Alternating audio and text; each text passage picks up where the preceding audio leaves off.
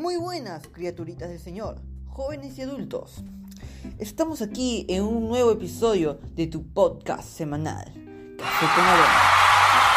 El día de hoy hablaremos sobre las falencias del Estado peruano al no saber prevalerse del crecimiento económico del país para formar un buen desarrollo.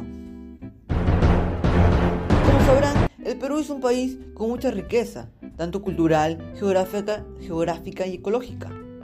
Pero a lo largo de los años, estos recursos no han sido aprovechados de una manera eficiente, dejando pasar grandes oportunidades de volvernos una potencia mundial en un determinado ámbito.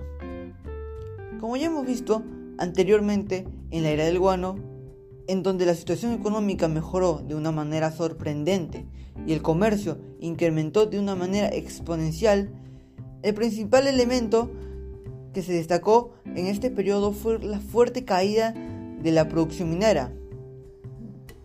En cambio, aparecen el guano y el salitre en las zonas costeras del sur, como nuevas producciones orientadas a la exportación, que ordenaban el funcionamiento de la economía y serían sumamente relevantes para financiar al Estado. Respecto al contexto internacional, si bien la economía peruana ya estaba integrada a un tipo de división internacional del trabajo desde el periodo colonial, el crecimiento de la exportación del guano y salitre marcó el ritmo de la economía peruana.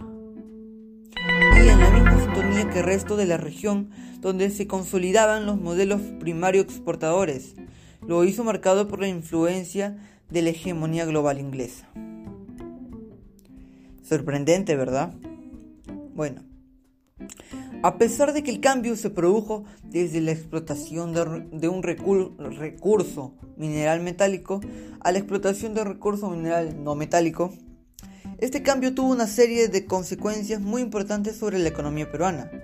Por un lado, durante la época virreinal y el auge de la explotación minera, existía un fuerte reparto de funciones entre las sierras del interior, que se encargaban de la explotación de recursos, y las costas, que se organizaba su comercio.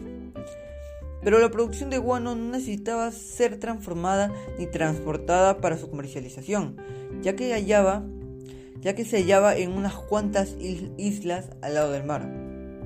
Por ello, los encantamientos hacia el resto de la economía fueron menos que anteriormente. Por consiguiente, la exportación de guano no requería demanda de insumos, ni de los servicios de infraestructura y transporte. Se podría decir que todo estaba bien, aceptable.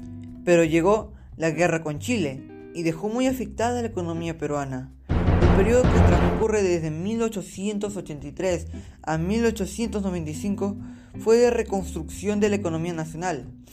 En el plano político estuvo marcado por disputas económicas por el poder entre los caudillos. En cambio, en el plano económico, la principal actividad de la economía peruana continuó siendo la exportación de materias primas. Sin embargo, culminada la era del guano y el salitre, este periodo aparece la exportación del cobre y el petróleo. Ambos productos de exportación irrumpieron con mucha fuerza, en el caso del petróleo entre 1900 y 1930. Posteriormente, durante las décadas de 1930 y 1940, la economía peruana, al igual que el resto de la región, estuvo marcada por las consecuencias de la Gran Depresión y posteriormente por las influencias económicas y políticas de la Segunda Guerra Mundial. En 1930, el proyecto político de la nueva patria del presidente Leguía fue interrumpido por un golpe de Estado y por una seguidilla de gobiernos militares y civiles fraudulentos. En cuanto a lo económico, las consecuencias de la crisis internacional de 1930 se hicieron sentir en la economía peruana. Entre los años 1929 y 1932, las exportaciones de cobre cayeron un 69%, las del lana un 50% y las del algodón un 42%, dejando por otro lado el azúcar que también cayó de una manera drástica, ya que se redujo un 22%.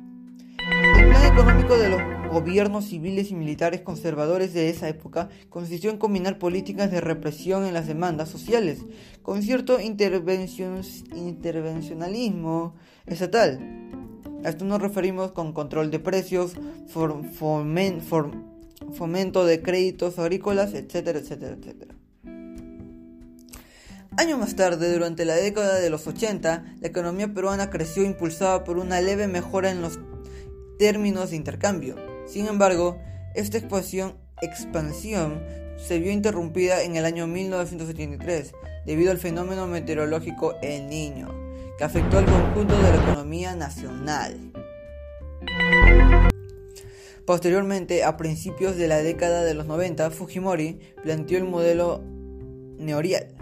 Los distintos gobiernos que se suscitaron desde entonces dirigidos por Alejandro Toledo 2001-2006, Alan García 2006-2011 y Ollantumala 2011-2016 aunque distinto signo político, profundizaron la reprimarización de la economía y el rol pasivo del Estado. Esto quiere decir que en pocas, en pocas palabras, esto quiere decir que nos llevaron para abajo. Bueno, en conclusión, el crecimiento económico es una de las metas de toda sociedad y el mismo implica un incremento notable de los ingresos y de la forma de vida de todos los individuos de, una, de esta misma. Y está claro que el Perú lo ha logrado en muchas oportunidades, pero también debemos saber utilizar y administrar de manera eficaz ese crecimiento para de esta manera forjar un buen desarrollo del país, poder aprovechar los recursos que tenemos. Podemos lograrlo, es una decisión de nosotros mismos, sin corrupción y con amor a la patria. Bueno, este es tu podcast semanal de Café con Aroma. Te veo, nos vemos en la próxima semana. Chao, chao.